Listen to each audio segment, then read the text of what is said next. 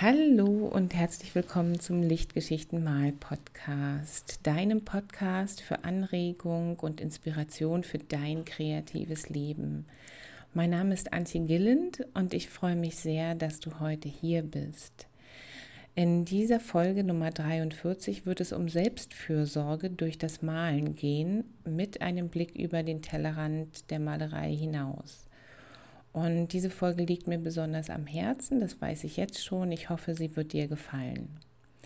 Bevor ich zum Thema Selbstfürsorge komme, kurz, woran arbeite ich gerade und was inspiriert mich? Ich arbeite gerade am Malfreude-Programm, das am 26. April starten wird und drehe die Videos dafür. In diesem Malfreude-Programm gibt es ja einen Wechsel aus Video anschauen und Live-Meeting. Und ähm, das habe ich so in der Form noch nicht gemacht. Ich freue mich sehr auf diesen Wechselprozess. Und es wird diesmal so sein, dass du vor dem Live-Meeting, wenn du da mitmachst, im Prinzip aus dem Video schon weißt, worum es geht. Du konntest dir das dann schon mal anschauen. Dann machen wir das zusammen. Und dann liegt zwischen den Live-Meetings immer ein Tag dazwischen. Und an dem Tag würde ich mich total freuen, von den Teilnehmern und Teilnehmerinnen Fotos zu bekommen von den Arbeiten, die sie erstellt haben. Die müssen nämlich nicht am Abend, wo wir live zusammen sind, fertig werden. Das kann man dann auch zum, zum Sprechen über Techniken und Prozesse nutzen. Und dann kann ich vor dem nächsten Meeting im Prinzip mir schon ein Bild machen und mein Feedback genau überlegen und dann können wir das nächste Meeting dann wieder dazu benutzen, Dinge zu besprechen, die in der Arbeit aufgetreten sind und einfach zusammen eine ganz inspirierende Woche zum Thema Malfreude zu verbringen. Also da bin ich einfach voller Vorfreude auf das Malfreude-Programm. Super viel Freude überall. Ja, und ähm, meine Inspiration jetzt gerade hat auch damit zu tun.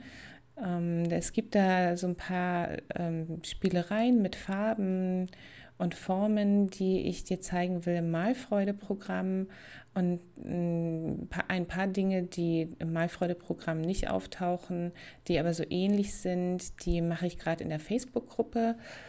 Da gibt es so kleine Videos. Ähm, ich möchte jede Woche wenigstens eins reinstellen und dann immer noch mit ein paar Bildern ergänzen im Laufe der Woche.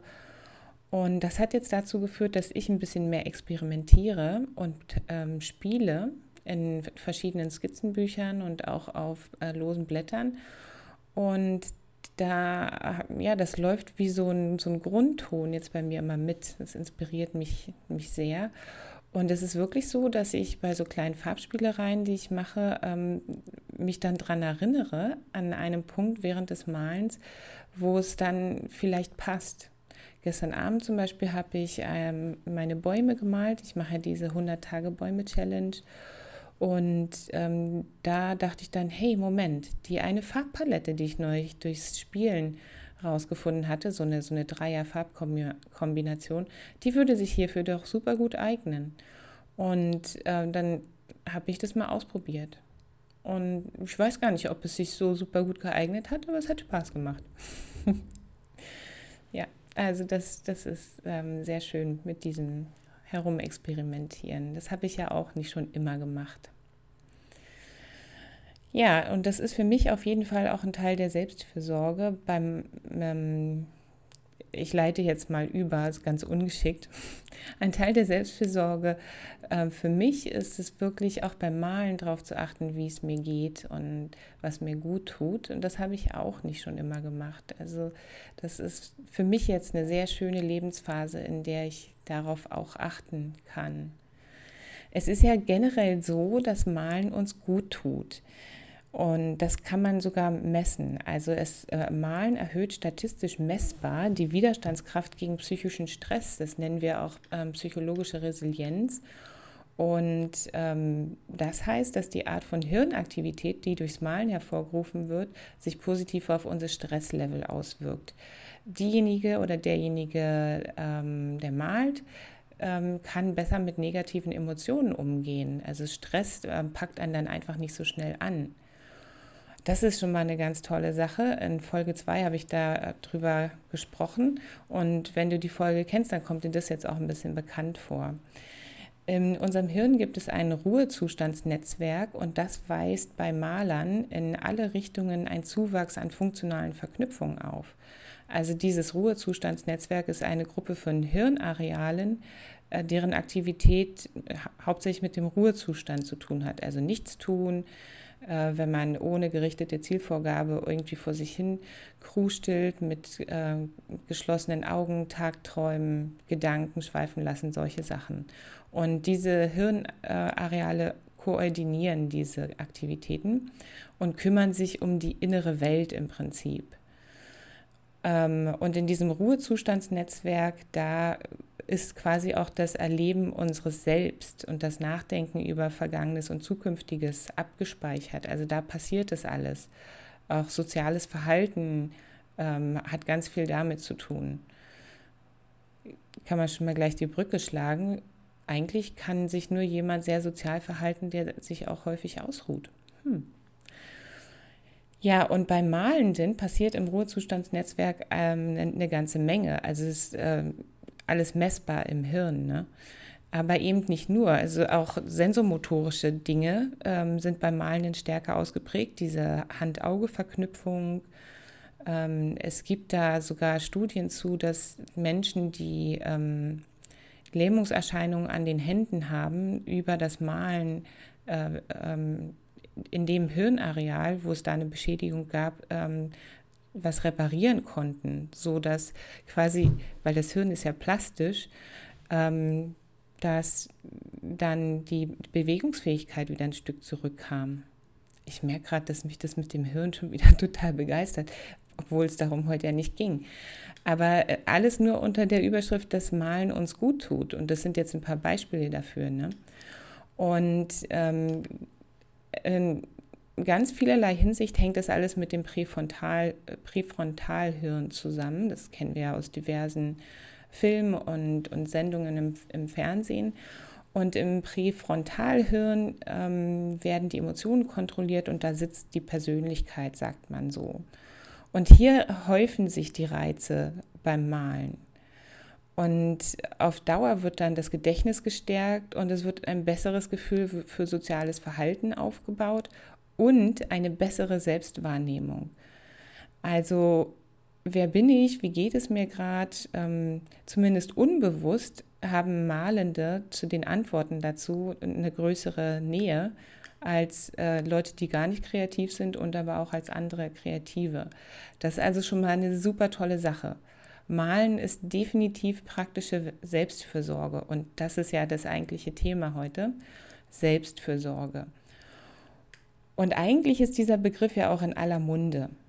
Ähm, da gibt es so viele Bücher für und ähm, das wird auch von vielen Menschen, ja, kommt drauf an, wahrscheinlich, was man für Leute so kennt, auch immer wieder erwähnt. In Podcasts gibt es da immer wieder Folgen drüber. Aber was heißt es denn nun, Selbstfürsorge? Heißt es, dass ich mir am Ende eines anstrengenden Arbeitstages ein warmes Bad einlasse und mir eine Kerze hinstelle und noch ein Glas Wein mitnehme und mich dann entspanne, ist das Selbstfürsorge?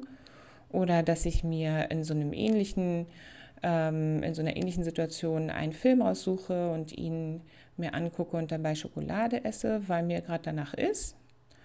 Ja, das ist Selbstfürsorge schon in einer Hinsicht, aber eben nicht nur. Selbstfürsorge heißt, dass es mir generell daran gelegen ist, dass es mir gut geht. Nicht nur ein, zwei Mal in der Woche, sondern immer. Und um das zu erreichen, achtet man auf seine eigenen Bedürfnisse, Wünsche und Grenzen. Selbstfürsorge zeigt sich dann in dem Bemühen, das eigene Wohl generell in den Fokus zu rücken und gut mit sich selbst umzugehen. Und das bedeutet dann auch, dass man sich vor übermäßigen Belastungen schützen möchte. Und da sind, da sind so zwei Pole drin. Ne? Also ähm, das eine ist, mir, mir soll es gut gehen und ich möchte Dinge dafür tun, damit es mir gut geht. Aber mit, wenn ich mich vor übermäßigen Belastungen schützen möchte, dann möchte ich manche andere Dinge ja auch unterlassen. So, das sind so die beiden Pole da.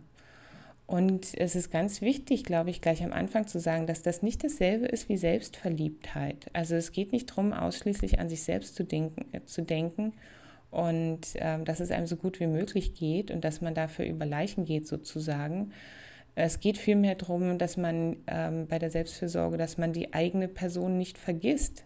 Denn ich weiß nicht, wie das bei dir ist, aber bei mir und auch bei vielen anderen ist es so, es ist viel leichter, sich um andere zu kümmern. Ich bin ja eine Mutter von einem kleinen Kind. Es, mir, äh, es fällt mir so leicht, mich um den zu kümmern, von früh bis spät, weil ich ihn so lieb habe und ähm, weil das ja mir einfach auch genetisch so ein bisschen eingeschrieben ist.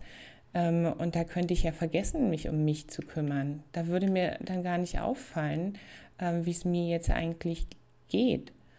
Und da kommt das Konzept der Selbstfürsorge hinein, dass es eben ähm, sich dafür stark macht, nein, du, wenn du dich um die anderen kümmern kannst und damit du dich um die anderen kümmern kannst, musst du dich doch zuerst um dich selbst kümmern. Ja, und ähm, dieses sich vergessen und ähm, einfach so Plänen folgen, die man sich gesetzt hat oder sich ähm, ganz, ganz strikt um andere kümmern statt um sich selbst, das wird uns allen Teilen vorgelebt. Also das, das sehe ich überall und für mich ist das auch ein großes Thema. Und ähm, da ist die Selbstfürsorge quasi so die Gegenbewegung zu. Ähm, für mich ist es eine ganz tolle Sache, Dinge zu planen und den Plan dann auch umzusetzen. Also da gehe ich echt drauf ab. Das mache ich sehr, sehr gern. Ähm, und was dann schwer ist, ist äh, darauf zu achten, ob die Rahmenbedingungen, die in der Planungsphase so waren, dass, dass die Planung voll gerechtfertigt war, ob die noch ähm, so sind wie damals. Und ähm, oft ist es so, dass, dass die sich ja verändern und eigentlich müsste man dann seine Pläne anpassen. Also zum Beispiel ähm, für ein Projekt, das eine, einen Abgabetermin hat, den sofort nach hinten schieben oder den gesamten Projektzeitraum ein bisschen verlängern, weil irgendwelche finanziellen Mittel doch nicht reingekommen sind, wie sie sollten. Also sprich, es hat jemand jetzt doch die Bilder nicht gekauft und dann kann ich mir jetzt irgendwelche Ausrüstungsgegenstände für das nächste Projekt doch noch nicht kaufen und dann äh, dauert das alles länger. Und ähm, bei mir ist es so, dass ich äh, solche Sachen dann oft mal übersehe und das dann so übers Knie breche oder auch mit meiner Gesundheit. Ähm, ich, ich ähm, neige dazu, so lange zu arbeiten, bis ich nicht mehr kann. Und das ist ja gar nicht gut, gar keine Selbstfürsorge. Und ich äh, durfte jetzt in der letzten Zeit äh, darüber mal nachdenken, wo das alles so herkommt. Ähm, und äh, dabei ist mir aufgefallen, dass mir das auch so vorgelebt wurde. Ich komme aus einer Arbeiterfamilie, also mir wurde nicht vorgelebt, dass man mit Kunst ähm, seinen Alltag und also seinen Arbeitsalltag verbringt, aber mir wurde vorgelebt, ähm, ganz viel zu rackern und zu schuften, also bis zum Umfallen. Und äh, das Witzige ist, dass ich das bei meinen Eltern durchaus auch kritisch sehe. Also da sehe ich das ganz genau, dass die das machen und was da das Muster ist.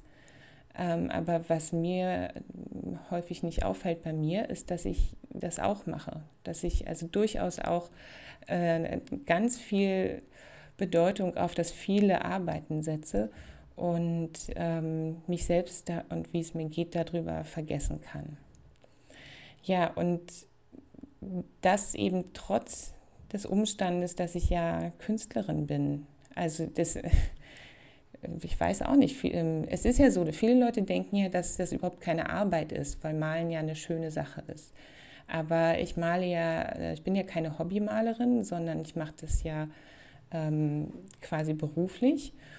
Und zu so einem kleinen Ein-Frau-Unternehmen wie, wie meinem Kunstunternehmen gehört eine ganze Menge dazu ähm, an Tätigkeiten. Und ich kriege ehrlich gesagt durch das Malen äh, und durch das, den positiven Gesundheitsgewinn durch das Malen kriege ich keinen Ausgleich zu den anderen Tätigkeiten. Denn dazu mache ich das nicht oft genug. Ähm, und das heißt für mich, dass ich eine ganz dass ich ganz dringend eine Selbstfürsorgepraxis brauche, also Gewohnheiten, die mir helfen, geistig, körperlich und emotional gesund und ausgeglichen zu sein. Wenn ich das nicht bin, dann finde ich keine Inspiration, dann kann ich weder für mich in irgendeiner Kapazität da sein, als Mutter, als Künstlerin, als Frau. Und dann kann ich aber auch schon gar nicht anderen helfen und für sie da sein. Dann hat das alles überhaupt keinen Wert. Und warum mache ich das denn, ähm, als, also eine Frau Unternehmerin im künstlerischen Bereich zu sein, was ja nicht so einfach ist? Das mache ich ja, weil ich helfen möchte. Ich möchte ja nicht ähm, meine Sachen alle für mich behalten und meine Bilder an den Mann bringen. Ich möchte ja mit dir und mit anderen in, in Verbindung kommen, mich unterhalten, austauschen und das weitergeben, was ich gelernt habe, ähm, damit alle mehr Malfreude haben. Also dieses Wort benutze ich jetzt ein bisschen häufiger, seit ich es gefunden habe. Ich finde es sehr gut. Und wenn es mir nicht gut geht, kann ich das alles nicht tun. Deswegen ist Selbstfürsorge für mich ein ganz, ganz wichtiges Thema und auch ein stetiges Thema. Und es ist eins, das man super gut mit jemand anderem erörtern kann in einem Podcast, das gebe ich zu. Und ich muss auch sagen, nach den wunderschönen Interviewfolgen in den letzten Monaten mit Lucinda Ecke und Nima Soraya habe ich auch immer mehr Lust dazu, äh, gerade solche Themen mit jemand anderem zu besprechen. Das ging jetzt aber nicht. Das konnte ich in der Schnelle der Zeit nicht organisieren und vielleicht kommt es nochmal. Heute mache ich jetzt erstmal den Anfang mit der Selbstversorge in dieser Folge allein. Und das hat dann natürlich auch mit dem Malfreude-Programm zu tun, das in 13 Tagen startet. Denn Selbstfürsorge ist der erste Schritt dazu, in so eine ganz leichte Freude über andere Dinge reinzukommen. Also was kann ich denn dafür tun? Und nur um das nochmal klar zu machen, das ist für mich sehr, sehr hilfreich, dass ich mir das jetzt nochmal vor Augen führe und ich teile das sehr gern mit dir, was ich alles gelernt habe in der Recherche. Also was kann ich für mehr Selbstfürsorge tun? Ich kann meinen eigenen Körper lieben. Ich kann besser auf ihn achten. Ich kann besser darauf achten, wie er sich fühlt. Ich kann mich fragen, bin ich heute kräftig? Ich wollte ja eigentlich gern zum Atelier laufen. Sollte ich das vielleicht heute lieber sein lassen? Soll ich das Fahrrad nehmen, weil es leichter ist? Was braucht denn mein Körper heute? Wie geht's mir? Vielleicht sollte ich mal wieder zu einer professionellen Massage gehen. Mal so richtig zur Ruhe kommen, mir was Gutes tun atmen und in mich hineinspüren, entweder in so einer Massage oder auch bei einem Spaziergang oder einfach nur beim Dasitzen, das ist wichtig und tut gut und ist das vielleicht genau das, was ich jetzt brauche. In meinem Körper laufen aufgrund meiner chronischen Krankheit allerhand Prozesse ab, die ich nicht aufhalten kann. Und deswegen braucht er ja besonders viel Liebe. Ähm, da achte ich immer sehr darauf, dass ich dann nicht in so eine feindliche Gegenüberstellung gehe, sondern dass ich immer freundlich mit meinem Körper und den einzelnen Helfern in meinem Körper spreche. Ähm, und das ist ja nicht nur für mich jetzt wichtig, also außer du hältst es jetzt für komplett abgefahren, aber ganz ehrlich, mit unserem Immunsystem und mit unseren T-Helferzellen und unseren Antikörpern könnten wir jetzt alle mal ein richtig nettes, freundliches, fürsorgliches Gespräch führen. Ähm, die verrichten so viel Arbeit und in dieser Pandemiesituation ist es ja auch so wichtig. Unser Immunsystem braucht gerade jetzt Ruhe und Zuwendung und Liebe und eben auch ein bisschen Lob und Zuspruch. Das kann überhaupt nicht schaden. Und das ist für mich ähm, eben besonders wichtig, dass ich da auf Tuchfühlung bleibe und diese Prozesse, die da bei mir passieren, die nicht schön sind, dass ich die nicht ablehne, sondern versuche Verständnis dafür zu haben, dass das eben alles so ist und ähm, einen besseren Weg zu finden. Also ein Schritt hin zu mehr Liebe zu dem eigenen Körper, das ist schon mal ganz wichtig für mehr Selbstfürsorge. Zweitens kann ich meine Gefühle kennenlernen und annehmen. Und das ist echt schwer. Also nicht immer. Du merkst ja, ich habe nicht so richtig ein Problem damit, über Gefühle zu reden. Ähm, es ist nicht immer schwer, über Gefühle zu sprechen, aber manchmal eben schon. Und manchmal ist es ähm, sogar, wenn man nur mit sich alleine ist und von niemandem anderen irgendwas zugestehen muss, sehr schwer für sich selbst klar zu werden, wie geht es mir jetzt eigentlich wirklich. Bei mir ist es so in traurigen Zeiten. Ich bin, ich bin nicht so, ähm, ich habe da manchmal Angst vor, glaube ich. Ich glaube, ich, ich war schon oft traurig in meinem Leben und ähm, ich, ich habe da mal gar nicht so richtig Lust drauf. Und deswegen kann ich eigentlich beides ganz gut. Ich kann über meine Gefühle hinweggehen. Ähm, wenn, wenn ich eigentlich gerade lieber was machen will und mich die ausbremsen würden. Ähm, und dann, wenn es quasi gar nicht anders geht, dann kann ich sie aber auch annehmen. Das hört sich total bescheuert an, aber so ist es. Also ersteres, über die äh, Gefühle hinwegzugehen und sie zur Seite zu drücken, ist eine ganz immense Zeitverschwendung. Denn es nützt nichts dagegen anzukämpfen, was, was in dir gerade passiert. Und ähm, da immer so starrsinnig zu sein, Antje, das nützt überhaupt nichts. Am besten gleichgelassen bleiben, die Gefühle anschauen und versuchen zu verstehen und erstmal hinzunehmen mit sich selbst ähm, sprechen, als äh, wie das eine liebe Freundin tun würde. Mich selbst anschauen mit den Augen einer lieben Freundin und mir dann eben erzählen, was mich beschäftigt. Einfach so, und ohne zu urteilen und zu bewerten. Und dann aber auch mit den Worten einer lieben Freundin antworten ähm, und mich nicht so kleinreden und kritisieren, verständnisvoll sein. Einfach Dinge annehmen, so wie sie sind.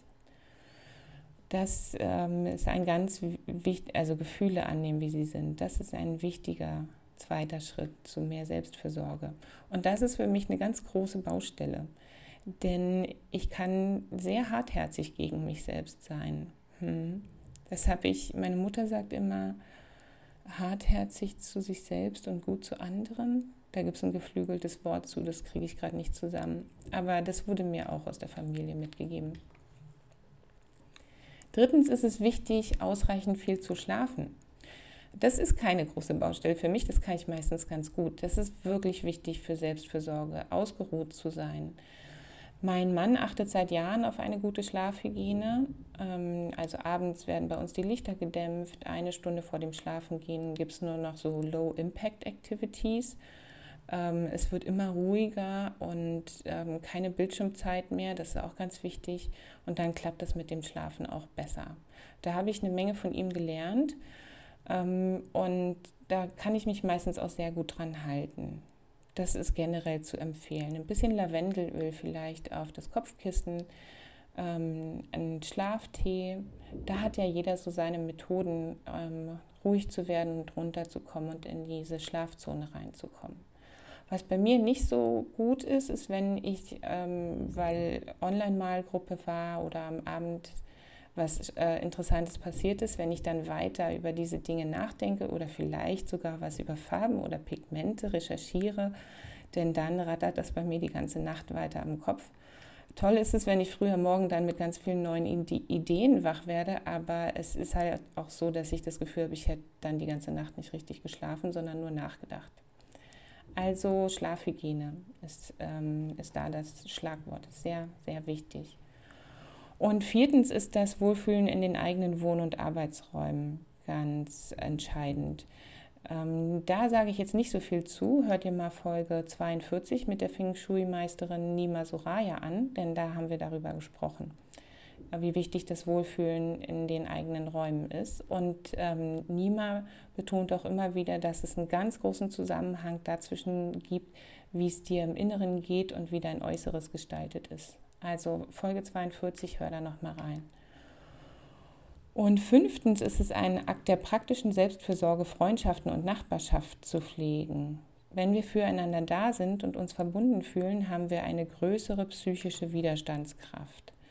Das ist ähm, einfach so, das kenne ich aus meiner Zeit in der Wissenschaft noch, ist mir in verschiedenen Studien mit Langzeitarbeitslosen und anderen ähm, Bevölkerungsgruppen, die, die leiden, ähm, so klar geworden. Ähm, denn wir sind halt Herdentiere. Wir sind gar nicht dafür gemacht, allein zu kämpfen, so wie das in unserer Gesellschaft oft so propagiert wird. Wir, ähm, wir brauchen die anderen. Wir können nicht alleine uns wohlfühlen. Und es gibt da so ganz einfache kleine Dinge, die man tun kann. Mit meiner besten Freundin, wir sind gerade in einer Konfetti-Glitzer-Aktion, die haben wir uns ausgedacht. Ähm, wir verschicken jetzt kleine Konfetti, Glitzer-Konfetti-Päckchen mit der Post. Ähm, ich habe gestern eins verschickt und jetzt ähm, stehen noch zwei aus in dieser Woche und dann mache ich immer weiter und sie auch. Zum Beispiel, das ist so eine kleine Sache. Oder wenn du mal wieder ein ähm, Blech Muffins backst, dann verteil doch die Hälfte der Muffins unter den Nachbarn. Ich weiß ja nicht, wie viele Muffins du so essen kannst, aber sechs Muffins sind auch für, für uns drei in meiner kleinen Familie ausreichend. Und dann freuen sich die anderen. Dann tust du dir einen Gefallen, du siehst ja die Freude der anderen und sie freuen sich auch. Und ähm, so dieses, klar, kannst du mal meinen Rasenmäher benutzen oder ich passe gerne mal auf deinen Jungen auf, kein Problem. Das ähm, tut uns allen in dem Moment gut und das kommt auch wieder zurück. Also du bildest halt Netzwerke aus, wenn du für andere da bist. Ähm, das ist ganz komisch. Für mich ist es auch so ein bisschen so ein neuer Gedanke, dass es ein Akt der praktischen Selbstfürsorge ist, sich zu sagen, wie kann ich heute für jemand anderen da sein.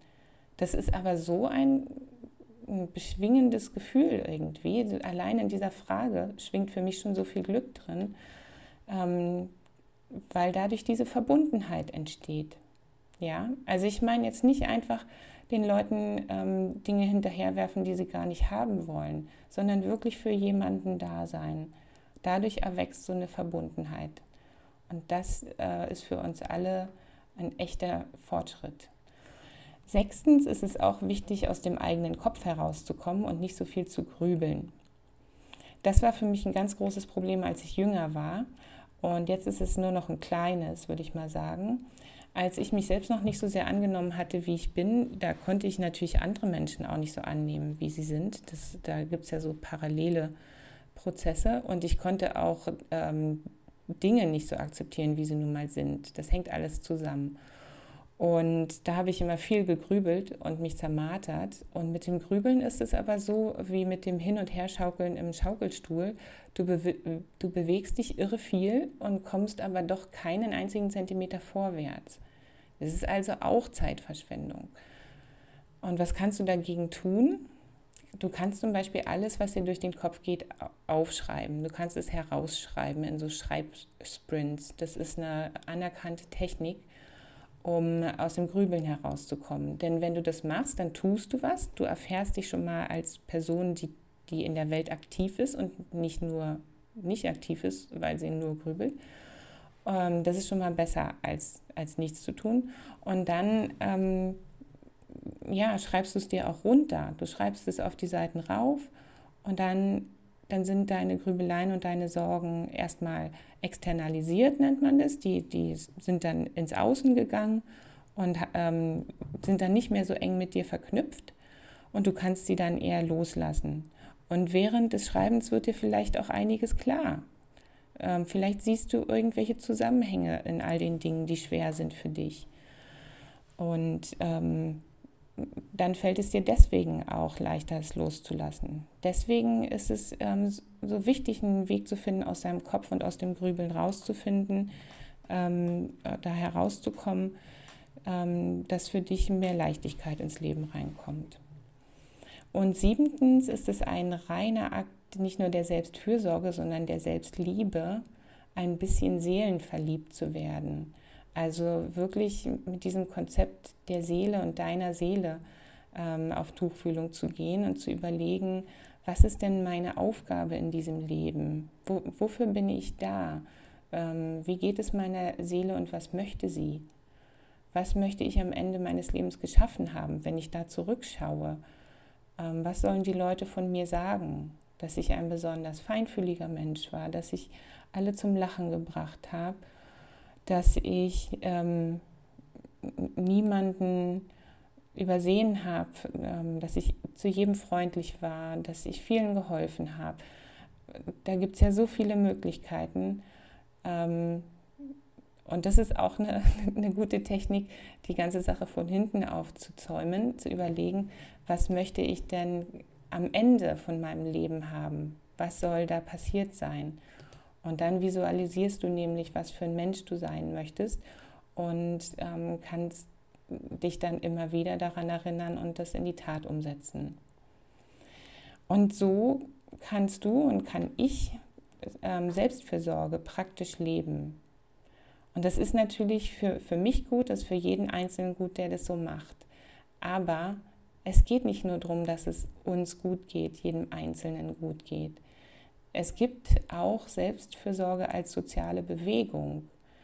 Also ähm, in den USA wird es, wird es äh, seit einigen Jahren als, als Movement, also als, als soziale Bewegung bezeichnet, ähm, weil es eben nicht nur darum geht, dass es dem Einzelnen gut geht, sondern dass wir ähm, in einer Gesellschaft leben, die es allen ermöglicht, dass sie sich um sich selbst kümmern können, dass alle in der Lage sind, für sich selbst zu sorgen und gut für sich da zu sein. Da könnte man dann ganz schnell in ähm, Debatten über das bedingungslose Grundeinkommen reinkommen und so. Das ist, hängt auch alles eng miteinander zusammen. Aber ich möchte jetzt hier nur noch sagen, der erste Schritt ist es deswegen, eigentlich erstmal immer wieder und immer öfter über Selbstfürsorge zu sprechen. Denn das soll nicht nur das Bildungsbürgertum und Leute, die verschiedene Podcasts lesen und verschiedene Zeitschriften, äh, Podcast hören und Zeitschriften lesen, das sollen nicht die einzigen sein, die wissen, was Selbstfürsorge ist. Und die können sich das leisten, die zu praktizieren. Und die würden das von sich aus wahrscheinlich sowieso schon machen, weil sie sich selbst wichtig sind. Alle sollen in der Lage sein, ähm, Selbstfürsorge zu praktizieren und sich um sich selbst zu kümmern. Und gerade der Punkt mit der Verbundenheit mit den Nachbarn und den Freunden ist deswegen so wichtig. Ähm, dann, wenn du dafür ein Augenmerk entwickelst, weil es für dich eben auch gut ist, dann stellst du auch fest, für wen du da sein kannst und was derjenige braucht. Und dann gehen wir schon einen, einen Schritt über den Tellerrand hinaus. Mir wird oft gesagt, ich wäre so offen in diesem Podcast und auch in der Facebook-Gruppe und ich erzähle mal alles Mögliche von mir und das wäre so ungewöhnlich. Ähm, ja, das stimmt. Ich bin auch ganz gern offen. Also ich habe auch gar kein Problem damit, darüber zu sprechen, dass Dinge für mich schwer sind, die für andere Erwachsene bestimmt ein bisschen leichter sind. Und ich erwähne ja auch, dass ich ähm, an einer chronischen Krankheit leide, die man mir nicht ansieht. Das müsste ich eigentlich auch gar nicht sagen. Und ich bin oft unsicher im Umgang mit anderen und ich bin auch immer mal wieder verletzt. Und das erzähle ich ja auch alles einfach so. Aber weil ich darin nicht allein bin. Also ich, ich bin schon ein ganz besonderer Mensch. Jeder Mensch ist einzigartig und besonders. Aber ich bin auch in, in all diesen Dingen ganz, ganz durchschnittlich. Davon bin ich ganz doll überzeugt. Tausenden da draußen geht es wie mir. Tausende fühlen sich in Situationen linkisch und äh, unangepasst und unverstanden und denken, dass sie wären die Einzigen. Aber du bist nicht die Einzige. Und ich bin auch nicht die Einzige. Und deswegen spreche ich darüber. Also du bist nicht allein. ich bin nicht allein. Oh, jetzt habe ich, einen, hab ich einen kleinen ähm, Kloß im Hals. Ähm, das gehört alles, alles dazu zum Leben. Das ist alles gut so. Moment, ich trinke mal kurz einen Schluck.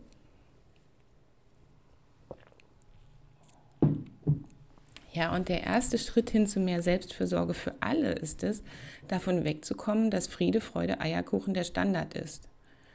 Manchmal geht es uns halt nicht gut. Das Leben ist nicht immer einfach. Genau deswegen ist es ja auch sehr sinnvoll, die positiven Dinge zu betonen. Aber das geht auch nicht immer. Manchmal fällt es schwer, eine positive Einstellung zu den Dingen zu entwickeln und sie einfach so hinzunehmen, wie sie sind. Manchmal ist es halt alles scheiße. Und das muss man dann auch mal sagen dürfen. Also vor sich selbst, vor anderen. Und damit dann sanft und verständnisvoll umzugehen, das ist auch Selbstfürsorge. Den anderen halt einfach auch mal meckern lassen. Und ähm, so hinnehmen, wie, wie er oder sie ist. Einfach, ja, einfach nicht so beurteilen und bewerten. Die Dinge laufen lassen, wie sie sind. Und es ist nicht selbstverständlich, dass wir andere Leute einfach so nehmen, wie sie sind. Ich, ich möchte das immer so sehr, aber äh, mir fällt es auch immer nicht so einfach. Denn ganz ehrlich, häufig oder sogar fast immer fühlen wir uns ja mit Leuten verbunden, die genauso sind wie wir. Also wo, wo wir an ganz vielen Punkten, wenn wir uns mit denen unterhalten, immer wieder ein Häkchen setzen können. Das ist wie, wie bei mir, das ist wie bei mir. Und das ist ja total leicht. Ja, also der Nachbarin, mit der ich so viel gemeinsam habe, ein halbes Muffinblech rüberzubringen, ist echt keine Leistung. Aber echte Verbundenheit geht über die Grenzen des Geselligseins unter Gleichgesinnten hinaus. Deswegen finde ich, finde ich eigentlich dieses Konzept der Nachbarschaft so wichtig. Weil Nachbarn, also ich habe schreckliche Nachbarn, ganz ehrlich. Nachbarn suchst du dir nicht aus. Und die, da sind Leute drunter, das ist, da siehst du schon auf den ersten Blick, wenn du da hinziehst, hm, die hat ja eine, also, hm. Nachbarn sind, sind kunterbunt zusammengewürfelt, einige leiden und du weißt nicht warum, die verhalten sich komisch, aber da davon auszugehen, hey, bestimmt hat der oder die es nicht leicht gehabt. Und das ist so eine Art von, von ähm, um, Umgang damit. Oder Freunde zu haben, die arm sind, denen es nicht gut geht, die mit Leuten zusammenzusitzen, die ähm, ganz anders sind, das, das wäre doch toll. Also wir können ja mit allen draußen an einem Lagerfeuer sitzen und jedem von uns würde es besser gehen oder geht es besser, wenn rechts und links ein paar Schultern daneben sind und wir gucken alle auf dasselbe Feuer. Und auch wenn das rein physisch gerade nicht geht, weil wir gerade nicht zusammensitzen können, dann können wir eben mitteilen und teilen, wie das ist mit der Selbstfürsorge. Wenn ich jetzt auf dem Weg zu mehr Selbstfürsorge bin und ich habe einen Podcast, dann kann ich doch sagen, so bin ich zu meiner Selbstfürsorge gekommen. Aber weißt du was, ich bin ja wie du. Ich fühle mich ja auch oft allein. Ich habe so viele ähm, Punkte jeden Tag, wo mir Sachen schwerfallen. Aber dann hilft es mir, wenn ich XY tue. Und dann denken die Zuhörer vielleicht, oder vielleicht denkst du es jetzt auch, Mensch, das ist ja eine wie ich. Ähm, die hat ja Probleme wie ich und die kann das, die hat das gelernt und das war gar nicht so einfach. Und wenn es bei der ging, dann geht es bei mir ja auch. Und dann machen wir uns gegenseitig Mut. Und das ist ganz wichtig. Und um nochmal kurz aufzuzeigen, warum das in diesem Lichtgeschichten-Mal-Podcast durchaus richtig platziert ist, diejenige, die vom Leben gebrochen und gebeutelt ist, die braucht keinen Stift oder Pinsel in der Hand, sondern die, braucht eine andere Hand, die sich stützt. Und, und erst dann kommt das Malen.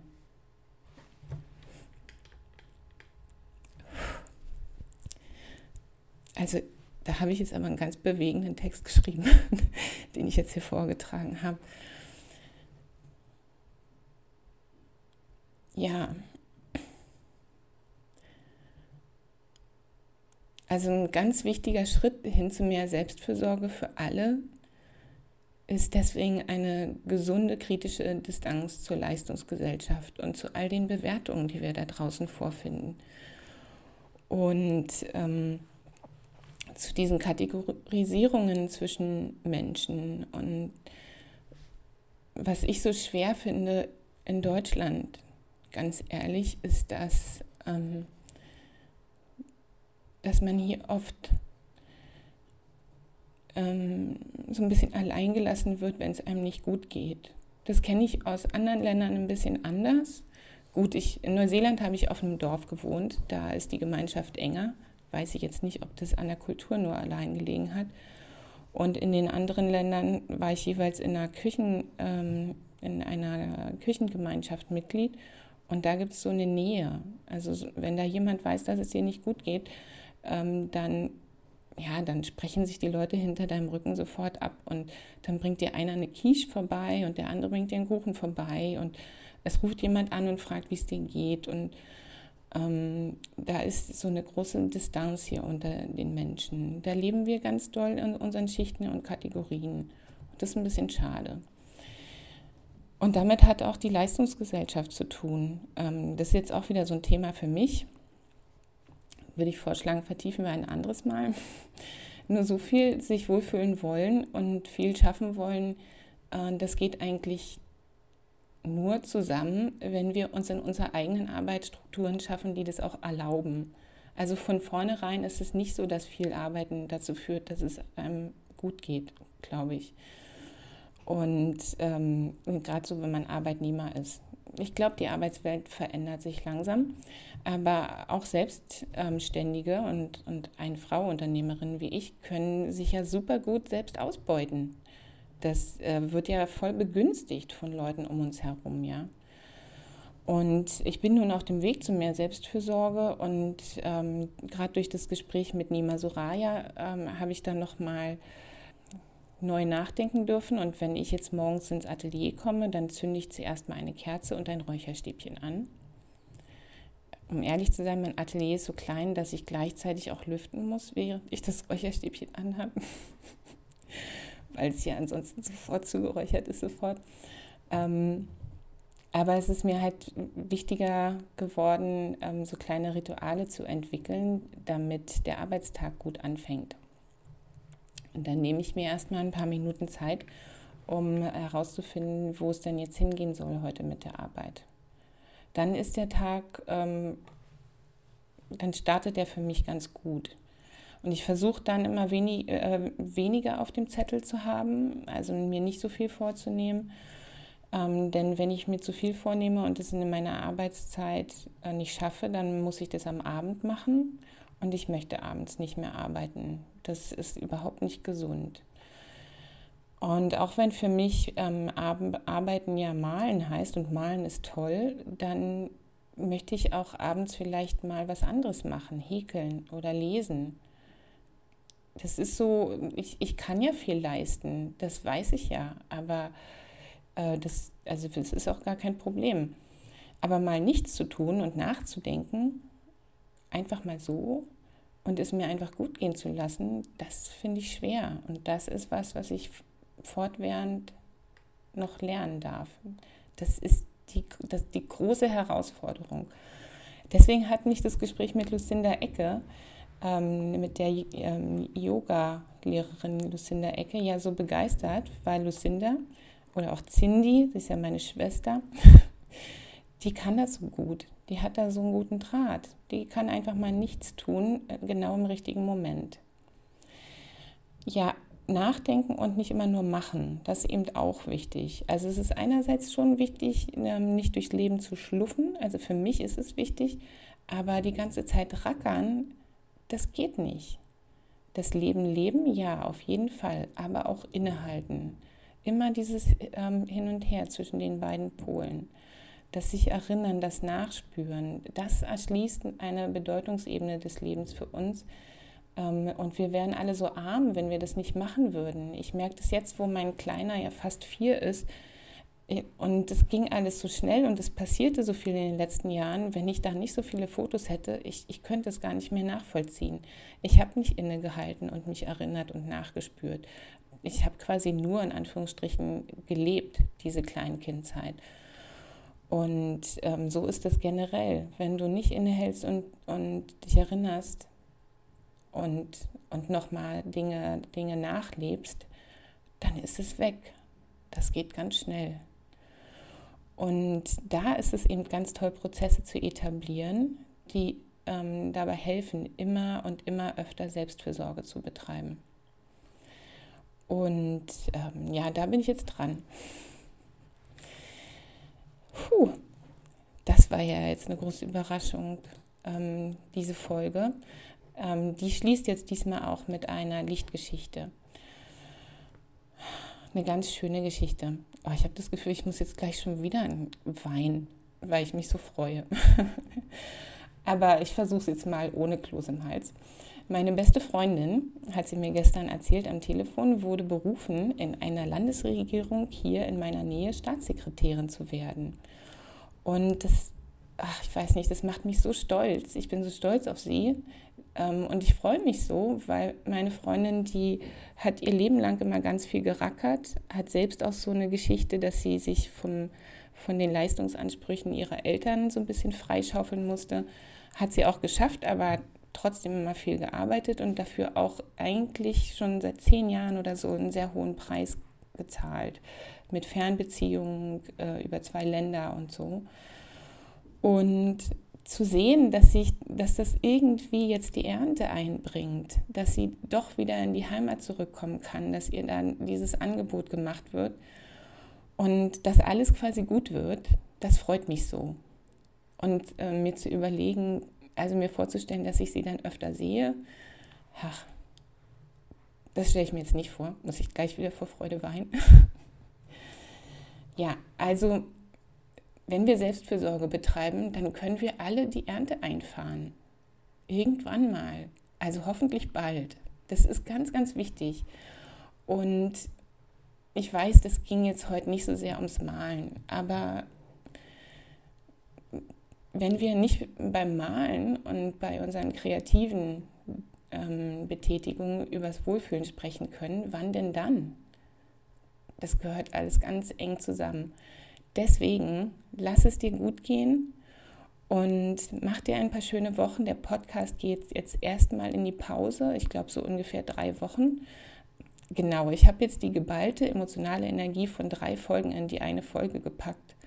Und ähm, das konnte ich dann selbst kaum aushalten, das hast du ja gemerkt.